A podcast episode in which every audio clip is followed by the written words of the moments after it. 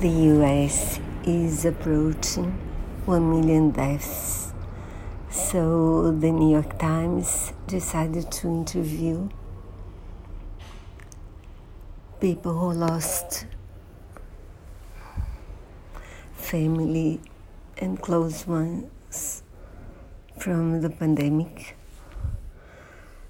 And they wanted to know how they they were gone the consequences, how they feel today.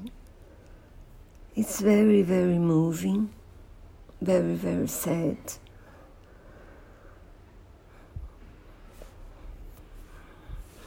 But I agree with President Biden, who says we must remember and we must honor those who are gone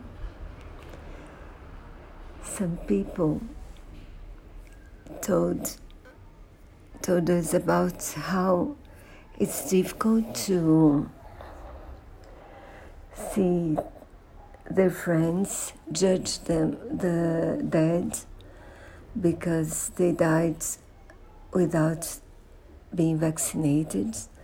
Some of them chose not to be vaccinated.